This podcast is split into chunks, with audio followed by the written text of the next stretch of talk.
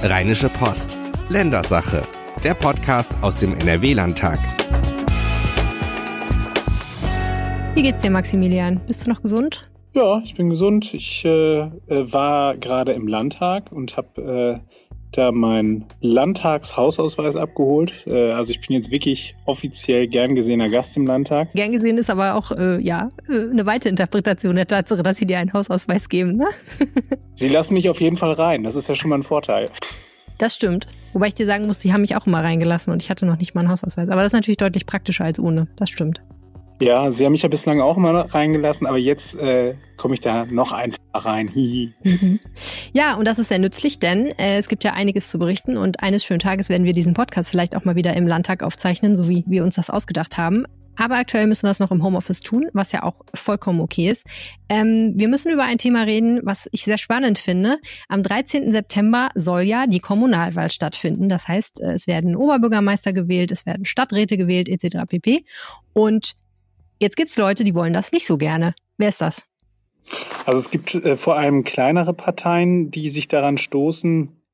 Ähm, die stoßen sich an ganz unterschiedlichen Dingen. Wir haben beispielsweise die DKP, äh, die Deutsche Kommunistische Partei. Wir haben die Familienpartei Deutschlands äh, und wir haben verschiedene Einzelkandidaten und Bürgerinitiativen, die jetzt vor dem Verfassungsgerichtshof in ähm, Münster gegen äh, unterschiedliche Aspekte dieser Kommunalwahl geklagt haben.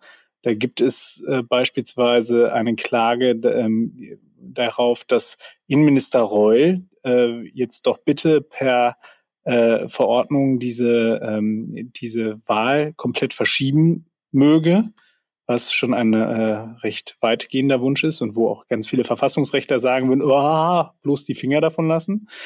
Aber es geht auch um, um äh, gewisse Teilaspekte, die dann zwar auf den ersten Blick sehr technisch sind, die man aber relativ schnell und einfach erklären kann. Es geht um ähm, die Frage, wie viele Unterstützerunterschriften brauche ich denn, damit ich überhaupt erst antreten kann. Und äh, da äh, sagt beispielsweise die DKP, äh, dass sie sich auf den Standpunkt stellt, dass man am besten gar keine Unterschriften äh, dafür einbringen sollte, weil wir einfach auch schwierige Zeiten haben. Also es kann ja jetzt niemandem daran gelegen sein, dass, äh, dass man plötzlich angesprochen wird in der Innenstadt, äh, hier, hallo, unterschreibt mal dafür, dass wir bei der Kommunalwahl teilnehmen können. Also da sehen Sie Ihre demokratischen Grundrechte verletzt und dafür wollen Sie jetzt vor Gericht streiten. Und was genau wollen die erreichen? Tja, die, was wollen die erreichen? Die wollen erreichen, dass ähm, ein Teil des Wahlgesetzes nicht zur Anwendung kommt, dass ähm, also sie am Ende ähm, ganz ohne Unterschrift, unter, ohne Unterstützerunterschrift antreten können und so in die Stadträte äh, einziehen können oder sich äh, um das Amt des Bürgermeisters, Oberbürgermeisters oder Landrats bewerben können. Das Ganze findet vor dem Hintergrund statt, dass die Parteien ähm, also die Parteien, die jetzt im Landtag sitzen, gerade dabei sind, ähm, äh, ein, ein entsprechendes Wahlrecht für diese Kommunalwahl 2020 auf den Weg zu bringen, die ähm, die Corona-Pandemie berücksichtigt. Also es wird ein, ein befristetes Gesetz sein, das ähm, am äh, Freitagabend ähm, äh, dann den Landtag im Eilverfahren passieren soll und mit dem schon Erleichterungen vorgesehen sind. Da gibt es verschiedene Dinge. Da geht es beispielsweise darum, dass die äh, Aufstellungs, äh, dass die die die äh, Fristen, um um äh, Kandidaten aufzustellen, verlängert werden. Also elf Tage mehr Zeit, um eine Wahlveranstaltung äh, auf die Beine zu stellen, um die Kandidaten zu küren etc. Und ähm, es geht aber auch darum, dass man weniger Unterschriften einbringen muss. Die Rede ist davon, dass man nur noch 60 Prozent äh, dessen ähm, einreichen muss, was bislang nötig war. Jetzt bin ich kein Wahlrechtsexperte, aber ich würde mal vermuten, dass diese ganzen Regelungen, die du da ansprichst und an denen sich jetzt einige stoßen, den Sinn haben, dass es nicht ganz so einfach ist, an der Kommunalwahl teilzunehmen, beziehungsweise andersrum, sich zur Wahl zu stellen. Also damit eben äh, beispielsweise Extremisten weniger leicht Zugang zu diesem System haben. Sehe ich das richtig? Genau, das ist auch der, das ist der Hintergrund. Und ähm, deswegen gibt es, äh, gibt es verschiedene Hürden im Wahlrecht, damit eben es nicht zu einer Zersplitterung kommt, damit man am Ende immer noch ähm, äh, äh in der Lage ist, Entscheidungen zu fällen und äh, umzusetzen, ähm, Dinge zu verabschieden.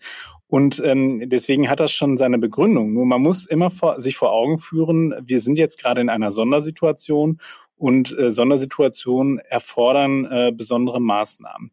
Ähm, es gibt ja auch den Wunsch, ähm, die, den Wahltermin als solches zu verschieben. Darauf hätte man sich natürlich auch einlassen können. Dann wäre man äh, näher wieder an den, äh, an den alten Status herangerückt, wenn beispielsweise jetzt ein, ähm, äh, ein Impfstoff gefunden worden wäre oder, oder wenn, wenn äh, eine Tracing-App da ist und so weiter, also dass mehr Normalität wieder da ist.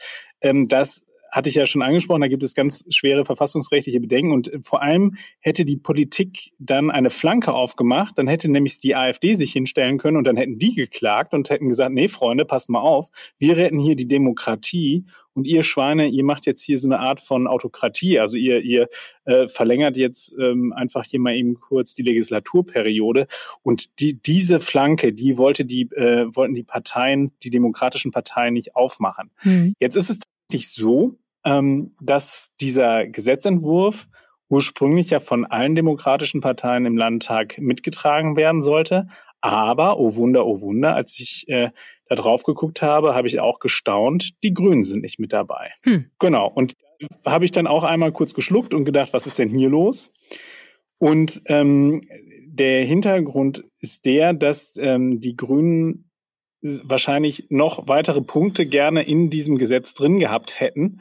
Ähm, sie haben ja nämlich einen entsprechenden Entschließungsantrag gestellt, wo sie unter anderem sagen, ähm, ähm, Erleichterungen beim beispielsweise bei der Wahl äh, durchsetzen wollten, beispielsweise, ähm, dass die, die Briefwahlunterlagen gleich automatisch mitgeschickt werden, wenn, wenn du deine Wahlbenachrichtigung kriegst und solche Sachen. Sie hatten auch mal angeregt, ob man nicht äh, an zwei Tagen wählen könne, um das Ganze so ein bisschen zu entkrampfen.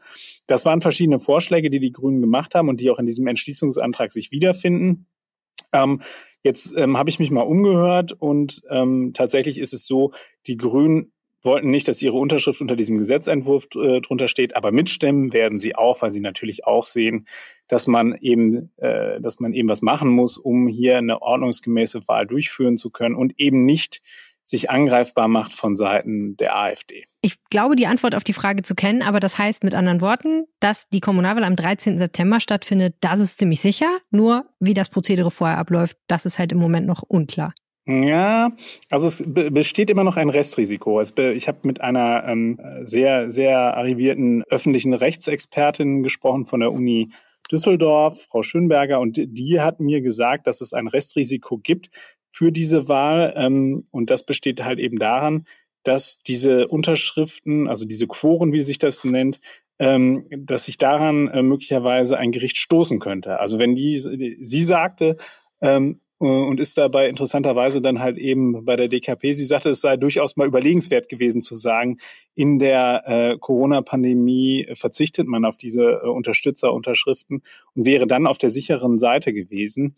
Ähm, sie sagt allerdings auch, und da ist sie dann wieder bei dir, ähm, dass sie nicht glaubt, dass, äh, dass am Ende ein Gericht deswegen das ganze Gesetz kippen wird. Also sagen unterm Strich, äh, wahrscheinlich ist mit dieser Gesetzesänderung ist ähm, trotz der vielen Klagen, die nun mittlerweile anhängig sind, äh, der, der Kommunalwahltermin erstmal safe. Es gibt allerdings, und das äh, muss man auch dazu sagen, äh, ähm, vom, vom Städte- und Gemeindebund einen Hinweis, den ich sehr, sehr spannend fand. Mhm. Und die sind nämlich in einer Zwickmühle. Die sind nämlich jetzt äh, ähm, in der Situation, dass sie sagen, uns gehen die ganzen, äh, die, die Wahllokale äh, da gehen uns die äh, Locations aus. Wir bräuchten eigentlich ähm, wir bräuchten eigentlich mehr Wahllokale. Das wird auch ein bisschen in diesem Gesetzentwurf auf, äh, aufgedröselt ähm, und das wird auch aufgefangen, indem die sagen, äh, sie machen die Wahlbezirke so, dass nicht 2500 Wahlberechtigte da sein müssen, sondern dass man da äh, den auf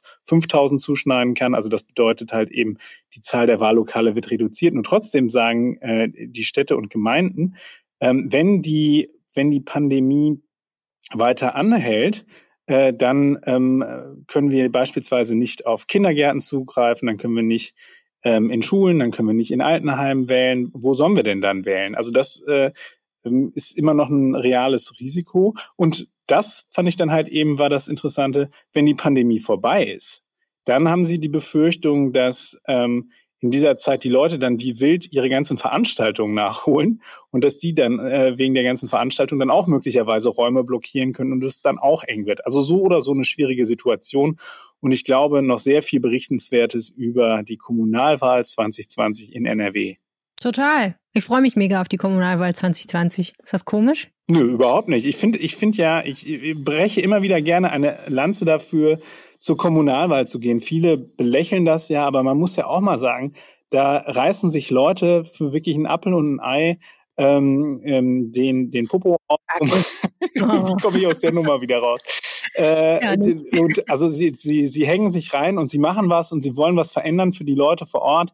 Natürlich gibt's auch immer mal wieder ein paar Hanseln dabei, die da äh, die da ihre, ihrer äh, Profilneurose auch äh, ein bisschen frönen. Aber am Ende sind das doch wirklich Leute, die sich dafür interessieren, was vor Ort passiert und die was bewegen wollen. Und ich finde, die sollte man dann unterstützen und einfach auch ein Zeichen setzen und sagen, hier kommt mal, Freunde, ich beschäftige mich mit dem, was vor meiner Haustür passiert und ich gehe zur Wahl. Also ich bin großer Freund von Kommunalwahlen und ich werde mein aktives Wahlrecht äh, ausüben. Mein passives werde ich nicht ausüben, weil ich bin ja jetzt schließlich Journalist und guck immer schön von oben drauf. Sehr gut, okay. Äh, ja, ich würde gerne an dieser Stelle nochmal ganz kurz diskrete Werbung machen. Wer sich zumindest in Düsseldorf für die Kommunalwahl interessiert, der kann ja ab und zu mal in den anderen Podcast, den ich hier machen darf, reinhören. Das ist der Rheinpegel-Podcast. Und da sprechen wir sehr, sehr häufig, ganz bestimmt bis September noch über dieses wunderbare Thema und die Frage, wer tritt da eigentlich an und was für Themen bringen diese Leute mit. Und sicherlich gibt es auch zahlreiche Informationen in der Stadt, in der du wohnst zum Thema. Äh, ja, vielen, vielen Dank, Max Plück. Ich würde sagen, äh, wir schauen mal, was da passiert mit der Kommunalwahl. Sehr gut, das machen wir. Bis dann. Bis dann.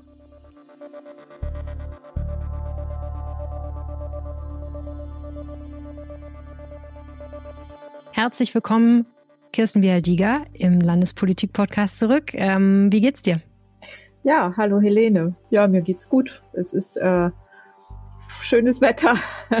man, kann, man kann sein Leben wieder ein bisschen mehr genießen, kann wieder rausgehen, äh, alles im Rahmen des Erlaubten natürlich. Und ja, äh, ja das, das fühlt sich dann schon wieder anders an. Das ist ein anderes Lebensgefühl.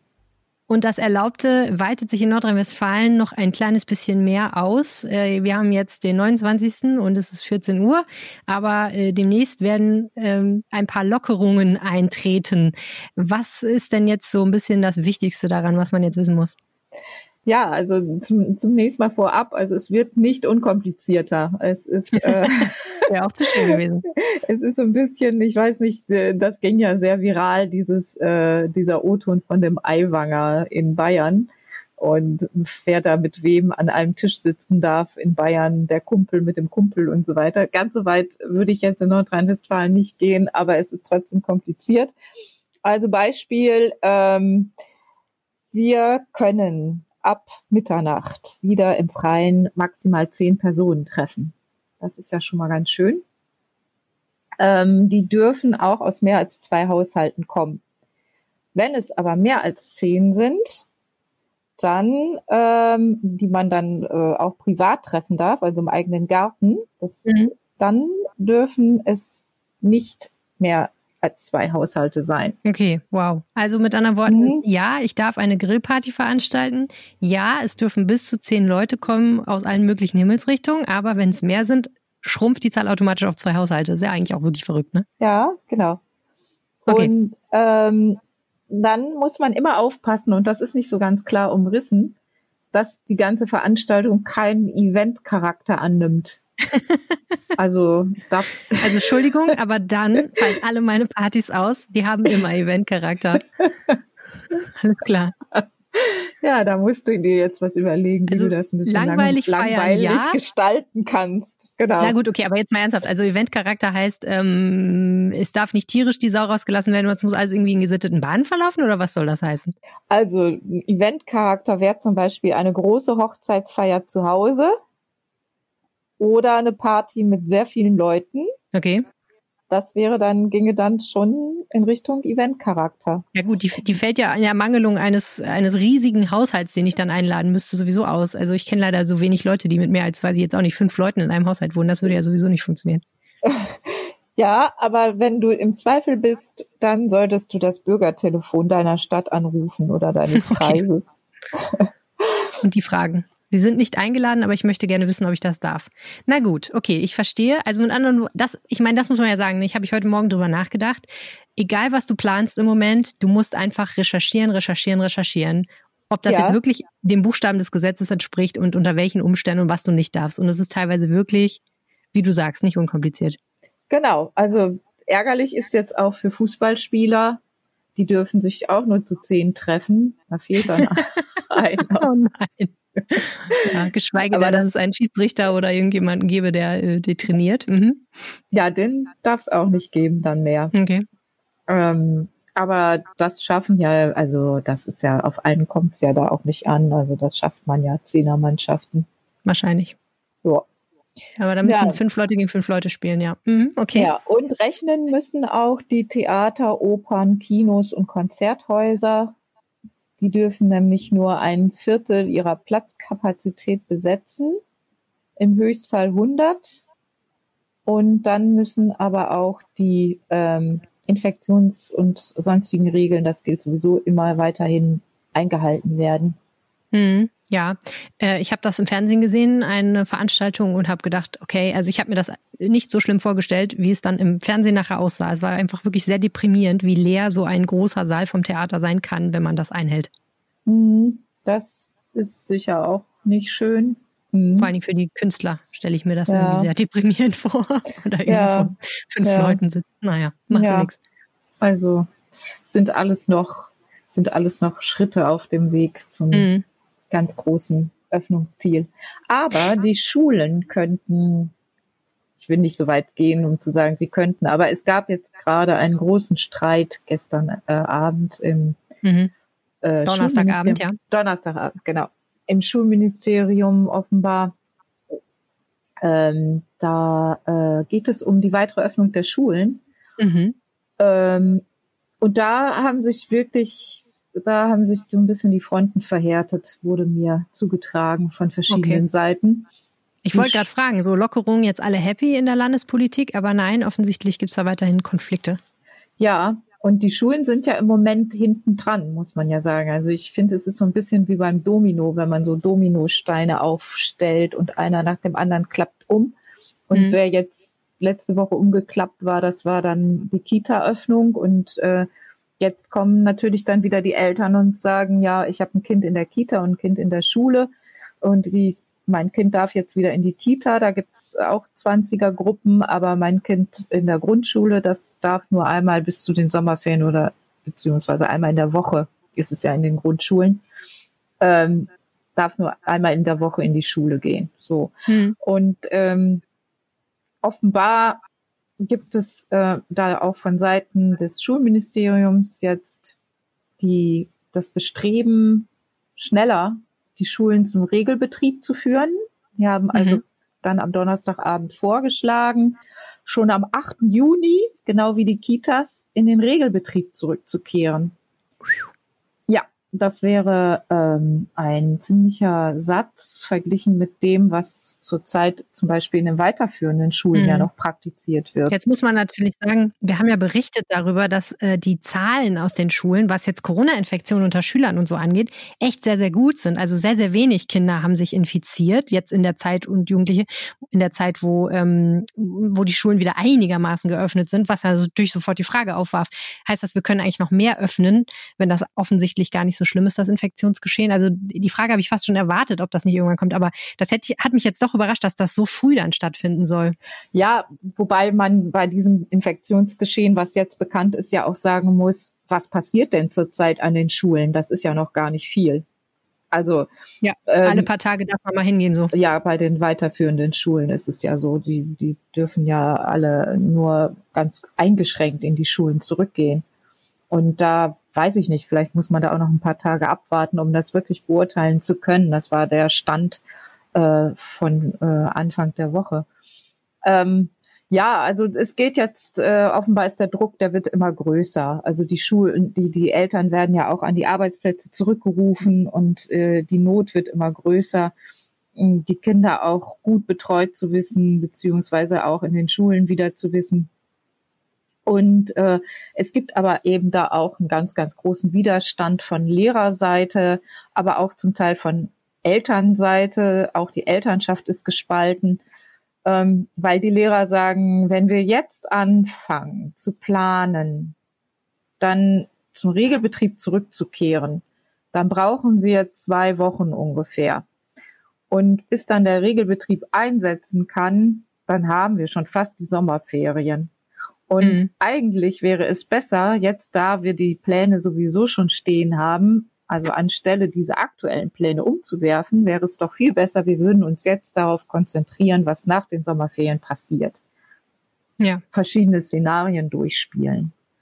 Mhm. Und ich muss sagen, für diese Haltung habe ich auch gewisse Sympathie. Mhm. Ich muss eigentlich auch sagen, wenn ich jetzt rechne, ähm, es sind weniger als zwei Wochen bis zum 8. Juni. Also wenn die Politik da ihren Willen kriegen würde, dann wären sowieso nicht zwei Wochen Zeit und dann wären ja noch sechs Wochen, glaube ich, ungefähr bis zu den Sommerferien oder fünf oder so. Also das wäre natürlich schon jetzt haben oder nicht haben für viele Eltern und auch natürlich für die Schüler, die vielleicht ja auch mal wieder was richtig lernen wollen, äh, wäre das natürlich schon. Fünf Wochen sind ja nicht wenig, ne, in so einem Schuljahr. Ja, die rechnen anders. Die sagen, wir müssen ja erstmal, bis wir da diese Direktive bekommen, müssen wir alles wieder umwerfen, die Pläne umwerfen, die alten Stundenpläne einsetzen, erstmal schauen, wie viele Lehrer überhaupt einsetzbar sind. Ähm, denn die Risikogruppen gibt es ja weiterhin. Also es ist ja, ja, nicht so, dass man von dem aktuellen äh, oder beziehungsweise von, von den Lehrern ausgehen kann, die im Regelbetrieb sonst unterrichtet haben. Mhm. Das sind ja 20 bis 30 Prozent laut Schätzungen, die dann wahrscheinlich ein Attest bekommen und äh, nicht eingesetzt werden können. Das muss man ja schon mal erstmal dann auch berücksichtigen. Dann müssen die Schulen also wieder neue Pläne machen. Dafür, glaube ich, muss man denen schon ein bis zwei Wochen geben. Und wenn dann die Ansage kommt, dann, dann haben wir äh, noch ein paar Feiertage. Also netto bleiben da nicht viel mehr als zehn oder elf Schultage. Ja. Das muss man sich gut überlegen, ob man das wirklich eingehen will. Aber wie gesagt, es ist auch nicht entschieden und ähm, der Widerstand scheint sehr groß zu sein und es könnte gut sein, dass die Schulministerin dann doch einlenkt und äh, vielleicht noch einen Vorschlag zur Güte macht, einen mhm. Kompromissvorschlag. Ähm, das wird man jetzt dann in den nächsten Tagen sehen. Gut. Das Gespräch gestern zumindest ist ergebnislos zu Ende gegangen. Alles klar, okay. Warten wir es ab. Schwenken wir doch mal um zu einem Thema äh, der Innenpolitik beziehungsweise der Justizpolitik. Ähm, es geht um einen Todesfall, der sich in der JVA Kleve ereignet hat, schon vor geraumer Zeit, nämlich im September 2018.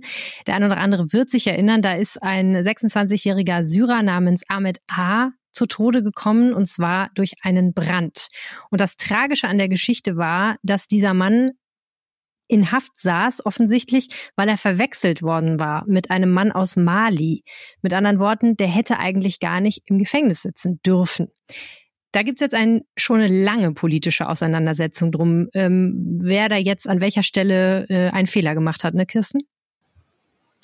Ja, es gibt sogar einen parlamentarischen Untersuchungsausschuss dazu im Landtag und äh, der hat in der Tat diese Woche sehr interessante und erschreckende neue Ergebnisse erbracht. Ähm, es reiht sich ein weiteres äh, sehr, sehr merkwürdiges ähm, Detail ist untertrieben, also eine wirklich gravierende neue Erkenntnis. Ja, ein Puzzleteil ist auch fast untertrieben. Also es ist eine gravierende Erkenntnis, die man gewonnen hat, und zwar ähm, hat die Staatsanwaltschaft Braunschweig schon wenige Wochen nach der Inhaftierung dieses Syrers nochmal, der lag, saß ja zu Unrecht in Haft.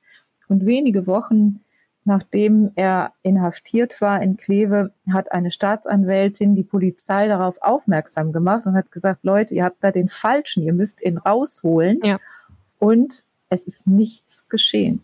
Der Mann saß weiterhin in Haft bis zu dem tragischen Tag, als er aus lauter Verzweiflung, man weiß auch noch nicht ganz genau, wie sich das zugetragen hat, bisher wirkt es so, als hätte er das selber angezündet, die Zelle, ähm, bis zu diesem tragischen Tag, als er da in der Zelle verbrannte. Und ähm, es macht äh, schon sprachlos, dass offenbar ein solcher Hinweis einer Staatsanwältin einfach nicht ankam oder mhm. ignoriert wurde. Man wird jetzt weiter aufklären müssen. äh, woran es lag. Die Staatsanwältin hat dazu einen internen Aktenvermerk zum Glück angefertigt zu diesem Gespräch, so dass eben nachgewiesen werden kann, dass dieses Gespräch stattgefunden hat. Hm. Und es sind jetzt Ermittlungen gegen den Polizeibeamten eingeleitet worden, mit dem sie gesprochen hat. Äh, man wird sehen, was das erbringt. Dieser Polizeibeamte war auch schon geladen als Zeuge im Untersuchungsausschuss und hatte das Gespräch mit der Staatsanwältin nicht erwähnt. Mhm. Ja, ich muss sagen, ähm, dieses Thema ich höre gerade einen ziemlich erschütternden Podcast über den Fall Uriallo. Das ist ja ein ja. Mann, der auch durch einen Brand, allerdings in einer, ja. ähm, ich weiß gar nicht, wie das heißt, äh, so eine so eine äh, Zelle in einem Polizeirevier zu Tode gekommen ist. Also der saß mhm. nicht in Untersuchungshaft in einer JVA, sondern war in Dessau ähm, in der Nacht ja. aufgegriffen worden und wenige Stunden später mhm. haben die dann den Notarzt gerufen und gesagt, da kommen Rauchschwaden raus und wie sich dann herausstellte, ist er dann eben in den Flammen offensichtlich gestorben.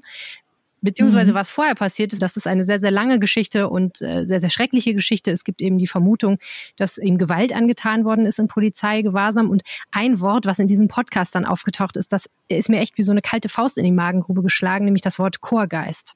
Mhm. Da habe ich gedacht, ja, das ist es nämlich. Also diese Vorstellung, dass es dass man zusammenhält im Polizeidienst, im Guten wie im Schlechten und dass dann eben auch Dinge vertuscht werden, die passieren, wo Fehlleistungen einfach waren. Ich will jetzt gar nicht sagen, dass da irgendjemand strafbare Handlungen durchgeführt hat, aber wo einfach Fehler gemacht wurden und dann hinterher aber mit aller Kraft versucht wird, das zu vertuschen und verheimlichen. Das scheint es ja dann doch äh, nicht so selten zu geben und das ist natürlich wirklich wenn man bedenkt, was für Kompetenzen und was für Möglichkeiten die Polizei dann eben doch hat, äh, doch recht erschreckend, diese Vorstellung in einem Rechtsstaat. Ja, man muss immer aufpassen, dass man da äh, den Fall, der ist ja wirklich sehr bekannt. Es gab ja sogar auch mal eine Tatortfolge dazu, ähm, die sich anlehnte an diesen Fall. Ähm, mhm. Und aber ich, man muss ja immer sehr vorsichtig sein, dass man da nicht ähm, zwei möglicherweise ganz verschieden gelagerte Dinge miteinander vergleicht. Ja, total. Es, ich, ich, gebe dir, ich gebe dir, ich gebe dir vollkommen recht, dass, dass ähm, es da sehr viele Ungereimtheiten gibt, in diesem Fall Ahmad A. Und da muss sicher noch viel Aufklärungsarbeit geleistet werden. Ähm, das, das muss so sein. Und äh, da darf, da ist es auch genau richtig, dass es diesen Untersuchungsausschuss gibt der da weiter auch dran bleibt. Es ist gut, dass die Staatsanwaltschaft jetzt wieder Ermittlungen aufgenommen hat. Denn es sind so viele Zufälle in diesem Fall jetzt passiert, diese Verwechslung eines weißen Syrers mit einem ähm, Schwarzafrikaner. Ähm, das ist fast nicht zu glauben, aber mhm. wie gesagt, Vorsicht, äh, man muss, muss da immer ganz genau alles überprüfen und nicht irgendwelchen falschen Verdachtsmomenten dann auch wieder aufzusitzen. Absolut. Und dann hast du noch ein ganz spannendes Thema mitgebracht, von dem ich überhaupt keine Ahnung hatte, was ich echt sehr witzig finde, nämlich das Thema Algorithmen und Diskriminierung. Äh, was ich ehrlich nicht wusste, ist, dass ich durchaus möglicherweise als Frau von Computern diskriminiert werde. Kannst du mal ja. ganz äh, basic erklären, was da das Problem ist?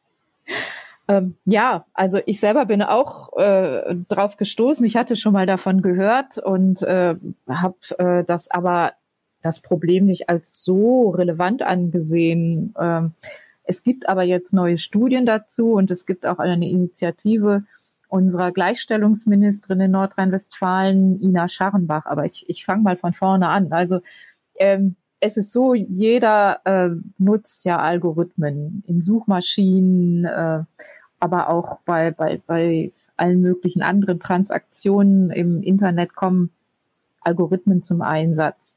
Die laufen im Hintergrund ab und die liefern dann eben Suchergebnisse und äh, diese Suchergebnisse sind vorsortiert. Viele also, haben ja schon mal gehört. Mir zum Beispiel eine Krankenversicherung oder sowas. Genau, du oder sagen wir mal Kredit. Und das ist ja. das ist ein Bereich, der erforscht ist. Okay, ich will mir ein neues Sofa kaufen und brauche 2000 Euro. Genau.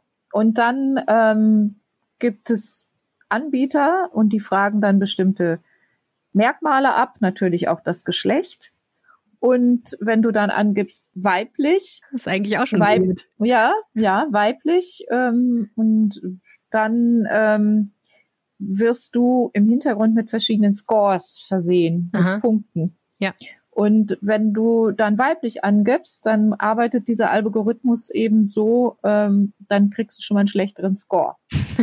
Das ist auch, das ist auch, warum? da gibt es auch andere Merkmale. Das Also macht aber auch keinen Sinn auch eigentlich, oder? Ich meine, zahle ich eher mein Geld weil ich weniger verdiene vielleicht? Ja, eigentlich macht es keinen Sinn, aber es ist eben so, dass Frauen ja ähm, weniger verdienen im Durchschnitt als Männer und äh, Wo könnte sein, Auch- sie kriegt ein Kind, dann kann sie den Kredit nicht auch zurückzahlen? das, auch das. Also es ist, es ist jedenfalls ähm, ganz erschreckend, was da abläuft und nicht auf den Einzelfall bezogen. Ja. Und äh, es gab ein Ehepaar in den USA, das hat das auf die Spitze getrieben. Da haben der Mann und die Frau um den gleichen Kredit ähm, sich beworben beziehungsweise den äh, beantragen wollen und ihre gleichen Merkmale eingegeben und der Mann hatte ein viel bessere bessere Bedingungen, also er musste niedrigere Zinsen zahlen, er musste nicht so schnell zurückzahlen, seine Bonität wurde viel besser beurteilt als die der Frau. Verrückt, echt. Und,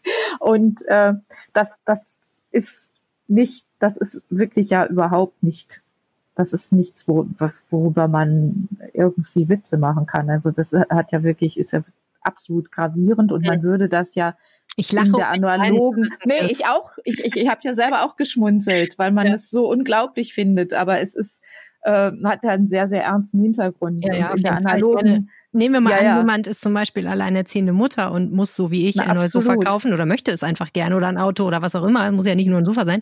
Äh, derjenige hat dann einfach schlechtere Karten als der alleinerziehende Vater. Das ist natürlich schon ein bisschen weird.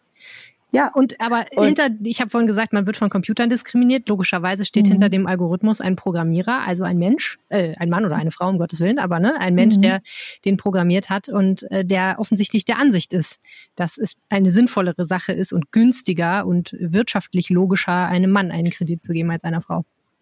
Ja, und da muss man jetzt eben diesen Mechan Mechanismen muss man verstärkt auf die Spur kommen und muss das unterbinden. Ähm, denn es, es geht da nicht nur über, um Kredite, es geht auch um, um die Auswahl von Bewerbern. Also es ist, äh, Mhm. die Ministerin hat mir das Beispiel genannt. Ich muss jetzt zu, zugeben, dass ich das noch nicht nachgeprüft habe, aber offenbar ist es häufig so, wenn man äh, Ingenieure angibt, einer bestimmten Fachrichtung und ausdrücklich das Wort Ingenieurin, dass man nur männliche, äh, äh, also dass nur Männer angegeben werden. Mhm. Und das heißt, wenn du einen Bewerber suchst oder umgekehrt, wenn sich Bewerberinnen auf bestimmte Stellen bewerben, dann kann es auch passieren, dass sie, wenn es äh, um Ingenieursstellen geht, da gar nicht berücksichtigt werden durch diese Vorauswahl. Ja. Und ähm, das ist für Außenstehende eben nicht zu durchschauen, weil sie immer nur das Ergebnis zu sehen bekommen. Und äh, das würden wir ja in der analogen Welt alles überhaupt nicht akzeptieren. Also das ist ja eine ganz klare Diskriminierung. Da würden wir Ja, sagen, dass. Äh, das ist illegal, das verstößt gegen Artikel 3 Grundgesetz. Und äh, das ist ja auch nicht nur Geschlecht, das ist auch Alter, ethnische Herkunft, Religion, alle möglichen Dinge, Behinderungen möglicherweise, die alle zu ungünstigen Scores führen können. Ja. Und ähm, dazu hat auch das Karlsruher Institut für Technologie geforscht und ähm, das Ganze untersucht und die sind zu dem Ergebnis gekommen, dass tatsächlich in 50 Fällen, die sie untersucht haben, ähm, kein einziger Algorithmus, de, den sie da gefunden haben, vor, davor gefeit war, zu diskriminieren. Mhm. Okay, Also was will jetzt Frau Scharrenbach dagegen unternehmen? Frau Scharrenbach will jetzt bei der nächsten Gleichstellungsministerkonferenz im Sommer das zum Thema machen und macht da auch Vorschläge, wie man dagegen steuern kann. Und dann müssten die Gleichstellungsminister der anderen Bundesländer müssten zustimmen und ähm, dann könnte man eine Bundesratsinitiative starten zu diesem Thema. Hm. Ähm, sie sagt zum Beispiel, die Bundesregierung und Unternehmen und Behörden müssen verbindliche Verhaltensregeln einführen für Algorithmen. Mhm. Ähm, denn die nutzen die ja auch, beispielsweise bei der Auswahl von Bewerbern. Und wenn sie das tun, dann sollen sie diese Verhaltensregeln festlegen und äh, man könnte dann auch für Algorithmen ganz generell Gütesiegel entwickeln. Mhm. Also wenn dann jemand, der einen Algorithmus nutzen will zur Bewerberauswahl, könnte er sich überlegen, welches System ist vertrauenswürdig und würde dann eines auf eines zurückgreifen können, das dieses Gütesiegel trägt. Aber darf ich mal ganz blöd fragen? Ich meine, du hast ja gerade gesagt, es verstößt gegen Artikel 3 des Grundgesetzes. Man darf nicht nach dem Geschlecht mhm. diskriminieren. Mhm. Kann man das dann nicht einfach verbieten und denen sagen, nee, Freunde, so läuft es nicht? Ja, das wird, das ist auch ähm, eine weitere Forderung. Ähm, und ähm, die ist, ist auch Gegenstand dieser Bundesratsinitiative. Ähm, und ähm, die Datenethikkommission müsste jetzt erstmal ausarbeiten, wie man ein solches Verbot gestalten kann, damit es auch wirksam ist. Also es okay. ist ähm, das Klingt ist natürlich einfach, aber geplant, aber es ist nicht so ganz leicht, genau. Und äh, das gut. Problem ist eben auch, dass man diese das oft nicht durchschaut. Also man ist Opfer eines Algorithmus, ohne das zu wissen. Hm. Und wenn man das nicht weiß, kann man auch nicht dagegen vorgehen. Es klingt wie so ein Fall, der irgendwie in so, so einer, so einer Anwaltsserie wie The Good Wife verhandelt würde oder so. Frau X hält sich für diskriminiert von einem äh, Algorithmus und dann wird das kompliziert aufgedröselt und gibt voll viele Wendungen und so. Ich würde es gucken. ja, also es gibt ja bestimmt äh, viele neue Ideen durch ähm, da auch diese äh, Computer äh, generierten Daten. Da kann man sehr schöne Serien drauf basieren.